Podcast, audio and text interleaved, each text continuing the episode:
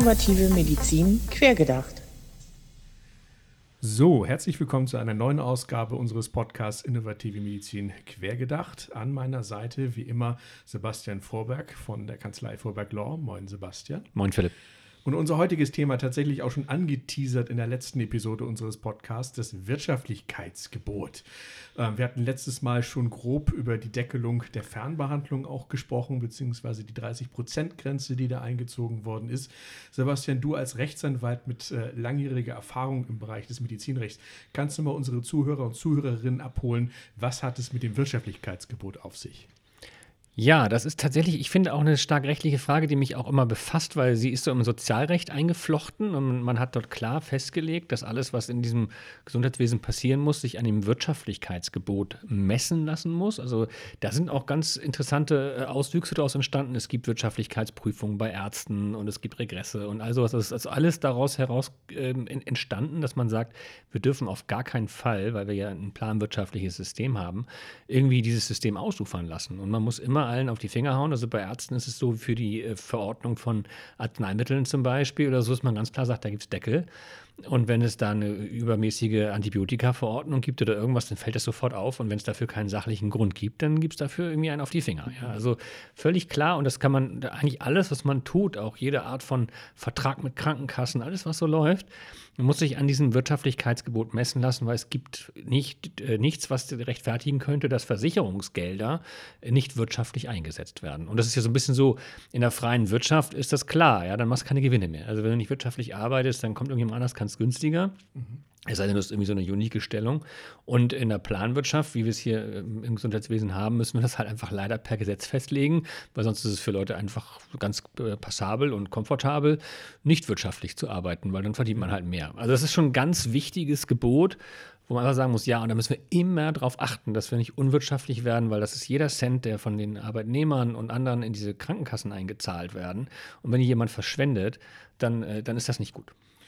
Und jetzt sehen wir uns mit einem Gesetz konfrontiert zur Stabilisierung entsprechend in diesem Bereich. Können wir denn damit sagen, wir sind nicht mehr wirtschaftlich?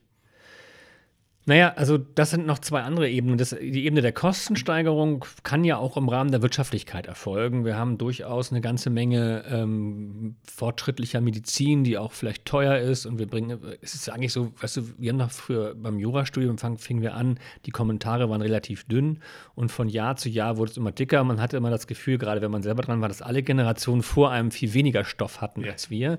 Ich glaube, den Medizinern geht es auch so. Und im Endeffekt geht es den Kosten auch so. Ja? Also man fängt an und hat eine normale Medizin und plant mit der und dann kommt der Fortschritt und es kommt immer neue Medizin dazu. Und die alte lässt sich ja nicht einfach wegdenken, außer sie wird mal ganz klar ersetzt. Das heißt, nein, wir haben zum einen wahrscheinlich wirklich eine Kostensteigerung, die auch nicht immer nur von Unwirtschaftlichkeit äh, getrieben wird. Aber das, wir hatten das in der vorherigen Folge ja angesprochen, dass wir gesagt haben, Vielleicht ist aber die Effizienz äh, ein Grund, äh, wie wir dann doch besser Kosten senken können oder zumindest im Griff halten können, als jetzt eine riesen äh, Kappung der, der, der Bezahlung zum Beispiel draußen. Und ich möchte da, also gerade hier ein, ein Beispiel fürs Wirtschaftlichkeitsgebot, wo es nicht eingehalten wird. Also ich würde schon sagen, es wird derzeit mit Füßen getreten. Mhm. Und sowohl von Gesetzgebern als auch von allen, die da mitspielen und versuchen jetzt gerade diese ganzen neuen Methodiken einzuführen. Ähm, neue Methodik Fernbehandlung. Ähm, ich weiß nicht warum, aber es ist das effizienteste Mittel und wir haben immer gesagt, dass das nur in den Fällen angewendet werden darf, wo es auch wirklich geht. Also wir haben sichergestellt, ja. gesetzlich, dass wir Fernbehandlung nicht übertreiben und Leute nicht einfach blutend im, äh, im Graben liegen und sagen, äh, das ist jetzt auch über Fernbehandlung machbar, ja. sondern dann, dann, kommen wir auch in die andere Ebene der Gesundheit wieder rein. Aber wir haben festgestellt, es gibt effiziente Möglichkeiten. Und dann kommen wir erstmal dazu, mit der Bezahlung sind wir sehr zurückhaltend. Ja, ja, das ist ja interessant, aber eigentlich wollen wir das nicht so richtig, dann bezahlen wir es mal nicht so gut. Und dann kommen wir aber schon hin jetzt, dann, dann müssen wir, dann wird es gekappt, ja, weil wir Angst haben, kommt viel zu viel Fernbehandlung. Haben wir auf 30 Prozent pro Arzt gekappt, mehr darf er nicht machen. Da sage ich, stopp, stopp, stopp, stopp. Ist, jetzt haben wir einen Arzt, der hat 35 Prozent Fernbehandlung, ganz klar, weil er sich darauf spezialisiert hat. Und die 5 Prozent, wenn er die jetzt in die Praxis holt, sind nicht wirtschaftlich. Ja. Also haben wir ein, und diese 30-Prozent-Grenze kann dem Wirtschaftlichkeitsgebot nicht gerecht werden, juristisch. Also halte ich das auch für, einen, für einen juristischen Punkt, den man auch mal nach vorne stellen muss und vielleicht auch mal klageweise durchsetzen muss, zu sagen, sorry, diese Grenze ist nicht im Sinne des Sozialrechts. Ja. Zumal beschränken wir damit nicht eigentlich auch ein Stück weit die Rechte des Patienten selbst, der ja eigentlich die freie Entscheidung haben können sollte, ob er nun den Arzt erstmal über Fernbehandlung äh, gerne in Anspruch nehmen möchte. Ich meine, der Arzt kann dann ja immer noch sagen, gut, in deinem Fall ist das nicht geeignet. Das ist ja auch total valide und das liegt ja auch irgendwo in der Entscheidungsgewalt des Arztes, sage ich jetzt mal, auf Basis seiner äh, Approbation auch in diesem Rahmen. Aber wenn ich jetzt wirklich etwas habe, was man über Fernbehandlung äh, diagnostizieren kann und dann im besten Fall vielleicht irgendwann noch ich ein E-Rezept bekomme, um mir äh, dann meine Salbe zum Beispiel abzuholen, um das mal als Beispiel zu nehmen, ähm, dann kann es ja nicht sein, dass der Arzt dann sagt, ja, äh, ich könnte dich ja eigentlich sonst über Fernbehandlung behandeln, aber ich bin leider schon äh, sozusagen über dem Budget oder drohe übers Budget zu gehen. Deshalb äh, komm mal lieber her. Ja. Das kannst du auch nicht sagen. Naja, interessanter Punkt. Also die Patientenrechte spielen tatsächlich überhaupt keine Rolle.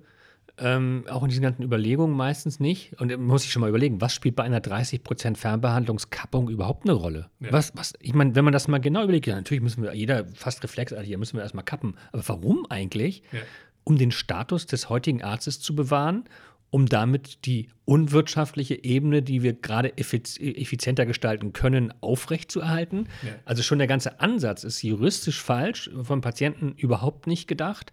Aber das kennen wir im Gesundheitswesen. Wir haben den Patienten halt nicht drin, weil wir sowas wie einen Markt da nicht haben. Ne? Ja. Also das geht ja schon über freie Apothekenwahl und freie Arztwahl und so weiter, wo der Patient sagt, ist mir scheißegal. Ich, ich will einen schönen, ich will einen schönen Fahrt haben und wenn der aneinander gereiht ist, ist mir das auch recht. Ja, aber nein, er, der, der, sozusagen die Apotheke darf gar nicht klar sagen, zu welchem Arzt er gehen kann, weil, äh, weil er Angst hat, die Apotheker Angst haben, ähm, dass sie die, die freie Wahl da beeinträchtigen oder dass sie irgendwie in Korruptionsverdächte kommen. Also ich glaube, der Patient spielt gar keine Rolle. Aber was noch eine wichtige, äh, interessante Ebene für die Wirtschaftlichkeit ist, wo sie auch mit Füßen treten, sind die systemischen die systemischen Neuerungen, also wenn wir anfangen mit DIGA zum Beispiel, wo wir sagen, okay, da, das wurde ja mal so als effiziente Methode reingebracht, sagen schnell und verhältnismäßig wenig aufwendig, eine digitale Anwendung für Patienten zu schaffen. So, und nun haben wir, das ist interessanterweise immer wieder bestritten, äh, aber durch, durch Hintertürchen und so weiter, diese Anforderungen ständig hochgeschraubt. Auch Anforderungen an den Datenschutz, man muss das mal genauso sehen. Immer eine Anforderung mehr bedeutet immer ein bisschen wenig, wird weniger wirtschaftlich. Mhm. Weil es kostet Geld, diese Regulation, regulativen Maßnahmen zu ergreifen, umzusetzen. Toll, wir Anwälte, wir Regulationsexperten, wir freuen uns, wir verdienen dieses Geld. Ja. Aber bezahlen tut es im Endeffekt das System über die, über die ähm, Beiträge. Und damit, wenn wir das auf die Spitze treiben, haben wir alle keinen guten Job gemacht, vielleicht sogar juristisch illegal, das Wirtschaftlichkeitsgebot nicht beachtet. Ich sage, wir brauchen, wir müssen auch bei den Anforderungen an DIGA und Datenschutz und allen immer genau darauf achten, dass wir nicht äh, unwirtschaftlich werden. Und das tun wir gar nicht. Ja, und da ist ja auch das wirklich Paradoxe, dass sich dann darüber beschwert wird, dass Hersteller gerade in der Erprobungsphase am Ende ihre Preise so hoch setzen, wo ich auch nur sagen kann, ja gut, wenn man vorher einen Kostenapparat von 200.000 bis 500.000 Euro, 200 bis 500.000 Euro da bewegt hat an der Stelle, ähm, dann muss ich das Geld ja auch mal irgendwie wieder reinholen. Weil eins muss man ja sagen, die Digger-Hersteller sind wiederum wirtschaftlich am Markt agierende Unternehmen. Ja, und das ist ja noch viel absurder. Also es geht so, dass wir so unwirtschaftlich geworden sind mit diesen DIGA-Anträgen und so weiter, dass wir dort Preise haben, wo die Krankenkassen wieder sagen, ah, nee, das ist uns zu teuer, wir machen so ein ähnliches Produkt, was ja. dann keine DIGA ist und bringen das bei uns im eigenen Portfolio raus.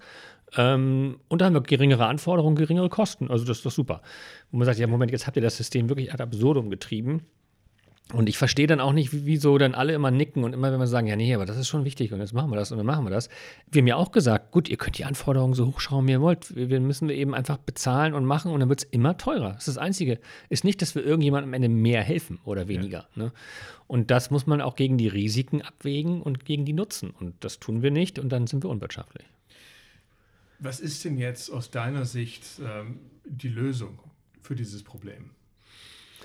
Oh, das tut weh. Ähm, ich, ich, ich sehe da eine ganze Menge Kultur, ich, ich nenne das immer Kultur, ne? aber das ist, ich kann es auch irgendwie Bonzengeschäft nennen oder irgendwas. Es ist für mich etwas, was in den Köpfen der Entscheider drin ist.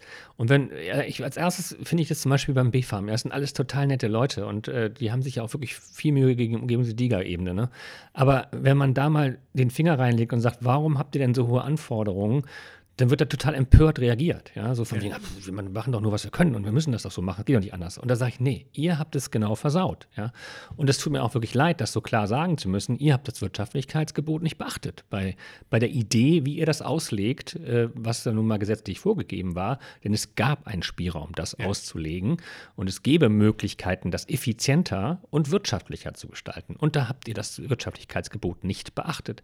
Also wäre einfach schon nur mal mein, mein großer Wunsch an alle Beteiligten, die da wirklich Macht und Einfluss haben, damit aufzustehen und zu sagen, meine Entscheidung, die ich jetzt fälle, mache ich nicht nur, dass ich mich absichere und die höchste Sicherheit und die nächste tollste Anforderung und nochmal irgendwas finde, sondern dass ich dieses System auch wirtschaftlich gestalte. Ja. Und wenn das so eine Prämisse ist, wo jeder hier aufwacht, ich könnte, würde gerne so ein Genie spielen und jeder wacht jetzt mit der Idee auf, dass er morgen mindestens ein bisschen wirtschaftlich äh, seine Entscheidung fällen muss für das System. Ja.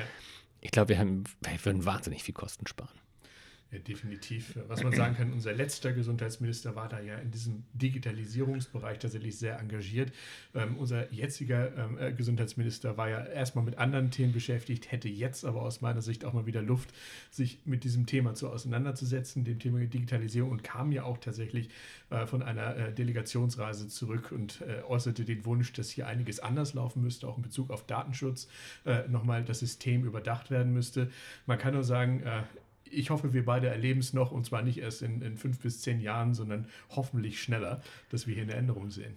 Also ich muss da auch jetzt abschließend zu sagen, wir werden viele Tränen sehen. Wir werden wahnsinnig viele Tränen sehen. Es wird ganz bitter und schmerzhaft. Und das ist das eben zu meinem Genie-Wunsch. Ja, das muss sich jeder auf die Fahnen schreiben, der gerade eine Anforderung in diesen Raum schmeißt. Wir, wir haben eine wirtschaftliche Situation, die ist schwierig. Wir haben Kostensteigerung und so weiter. Das haben wir auch im Gesundheitswesen. Und das kann so nicht gut gehen. So, also wir werden irgendwann alle weinen. Und wir fangen an, momentan täglich die Chance zu verpassen, äh, die Zukunft uns zu sichern. Und es ist so krass, würde ich sehen, und so möchte ich es auch gerne hier herstellen. Ich habe das mit dem Wirtschaftlichkeitsgebot, das ist ja schon mal eine Sache, die haben wir ja schon mal im Gesetz verankert. Dann lass uns doch schon mal daran arbeiten, dass wir es auch wirklich umsetzen. Wir, wir haben letztes Mal über Effizienz und so weiter geredet, da gibt es noch viel mehr. Ähm, aber man muss doch schon, schon, mal anfangen in die Richtung. Und wir haben die Mittel schon an der Hand. Jetzt müssen wir nur noch im Kopf äh, daran denken, dass wir gegebenenfalls unseren Untergang verhindern müssen. Ja, jetzt müssen wir sozusagen das Problem an der Wurzel mal packen und tatsächlich das Schmerzhafte tun und sie ziehen an der Stelle. Das sehe ich ganz genauso. Na gut, Sebastian, dann äh, bedanke ich mich ganz herzlich bei dir für die heutige Episode des Podcasts. An unsere Zuhörer und Zuhörerinnen noch ein, ein Hinweis in eigener Sache. Wir gehen jetzt tatsächlich mit dieser Episode erstmal in die Winterpause und melden uns dann im kommenden Jahr mit einer neuen Staffel unseres Podcasts zurück. Bleiben Sie uns gewogen und haben Sie eine schöne Zeit.